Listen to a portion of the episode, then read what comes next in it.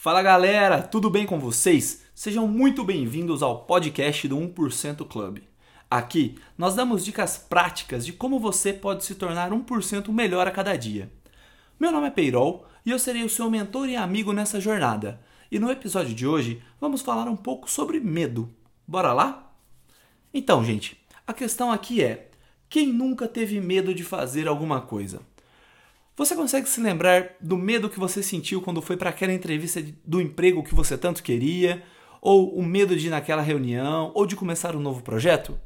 Uma coisa é fato: o medo está sempre presente nos grandes momentos da nossa vida. Mas seria o medo o sinal de alguma coisa ruim? Não, claramente não. Muito pelo contrário, o medo é o que move o ser humano. Ele é o grande responsável por toda a raça humana ter evoluído tanto nas últimas centenas de anos. Você já sentiu algum medo respondendo seus e-mails? Ou medo fazendo uma planilha de Excel? Ou então medo fazendo alguma atividade rotineira? A resposta aqui dificilmente vai ser um sim. Esse sentimento, que vem sempre com aquele friozinho na barriga, sente, surge porque nós sentimos um desconforto. E essa sensação acaba aparecendo pois nós temos algo que vamos ter que fazer algo que nós não estamos acostumados. E vem aí a ideia do medo. Tem uma frase que eu gosto bastante e ela tem se tornado um mantra de vida nos últimos anos, que é a seguinte: se der medo, vai com medo mesmo. Afinal, antes de fazer qualquer grande coisa, a gente sente medo. Quando eu criei o Mais CSF em dezembro de 2015, desculpa, de 2013, eu tive medo. Eu tive medo de não dar certo, eu tive medo de ninguém se interessar pela ideia, eu tive medo de não ter engajamento das pessoas. Oito meses depois, nós fomos capas do G1, da Folha, do Estadão e fomos considerados um projeto referência de bolsista do Ciências Sem Fronteiras. Ou quando eu escrevi o livro negro dos estágios, eu tive medo. Era algo que eu tinha uma certa experiência. Eu já tinha feito algumas dezenas de entrevistas sobre carreira e processos seletivos no exterior, mas mesmo assim, eu tive medo. Eu tive medo das pessoas não aceitarem, das pessoas não gostarem do conteúdo e de várias outras coisas.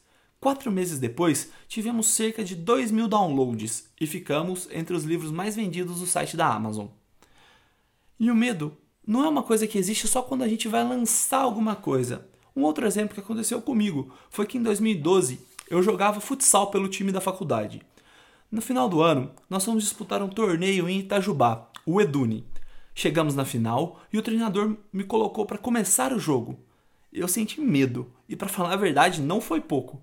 Eu era o goleiro do time e sempre passava pela minha cabeça: e se eu fizer alguma coisa errada? Se eu furar uma bola? Se eu sair jogando errado? Se eu fizer qualquer coisa que faça o time perder por causa de um erro que eu cometi? Sabe qual foi o resultado final? Nós ganhamos o jogo, fomos campeões.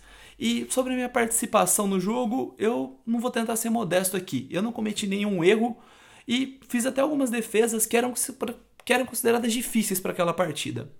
Mas sabe qual é a verdade de tudo isso?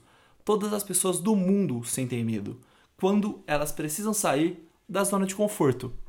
Uma vez entrevistaram o Marcos, que foi goleiro do Palmeiras e também da seleção que ganhou a Copa do Mundo de 2002 e perguntaram para ele se ele sentia medo quando ia entrar em campo. A resposta dele foi bem simples. Ele disse: Eu sinto medo pra caralho. É lógico, entrar em campo para jogar um Palmeiras contra Ituano, ou um Palmeiras contra Corinthians na semifinal da Libertadores, ou até uma final de Mundial Brasil versus Alemanha, são níveis completamente diferentes de medo. Mas ele dizia sentir medo em todos os casos, e ainda mais, ele comentava que se ele parasse de sentir esse medo, esse frio na barriga, era porque estava chegando a hora dele se aposentar. Para você não achar que ele é um ponto fora da curva, uma vez também questionaram o Bono Vox, o vocalista do YouTube, sobre como era entrar no palco. Se aquilo já tinha se tornado algo rotineiro para ele. E ele disse que não, que a cada show a sensação era diferente.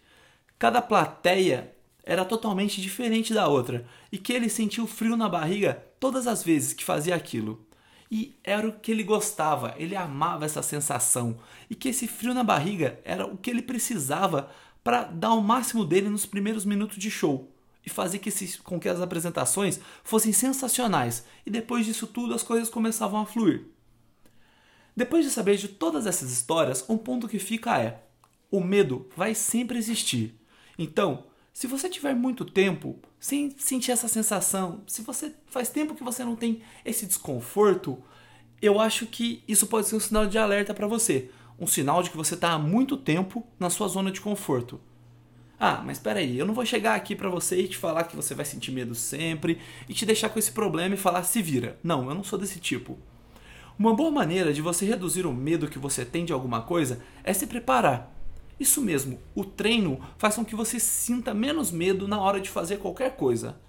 E você pode se preparar para tudo, seja para uma entrevista, onde você vai estudar a pessoa, a empresa ou até mesmo o projeto, para você passar mais convicção enquanto estiver apresentando ou até mesmo para empreender, onde você vai validar suas ideias e estudar os erros que outras pessoas já cometeram como uma forma de treinar. Ah, voltando a falar da zona de conforto. Até pode, não pode, bom, às vezes até pode não ser um problema você querer ficar na sua zona de conforto. Dependendo do seu perfil, claro, isso pode ser até bom. Afinal, na zona de conforto, a coberta é quentinha, a cerveja é gelada, a comida é gostosa, o problema aqui é: você quer continuar com essa coberta para o resto da sua vida ou você, ou você quer conseguir uma coberta mais confortável? Ou então, você vai continuar tomando só aquela cerveja ou vai sair em busca de algo ainda mais gostoso para você tomar? Enfim, essa decisão só cabe a você. Então, se você quer ir além, quer ser diferente da maioria das pessoas, talvez a sensação de sentir medo vai fazer parte da sua vida por um longo período e eu posso te garantir alguma coisa. Já quebrei as caras. Eu já quebrei a cara algumas vezes. Já lancei projetos que não deram certo, projetos que funcionaram, e todas as vezes eu senti medo.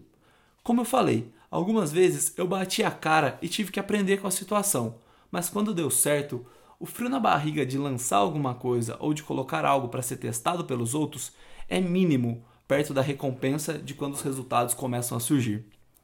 Para fechar esse episódio, eu quero deixar a seguinte pergunta: Qual foi a última vez que você sentiu medo? Eu não estou falando não daquele medo que te paralisa, mas daquele medo gostoso que te impulsiona a ser melhor. Faz tempo? Que tal fazer algo hoje então para lembrar de como é essa sensação?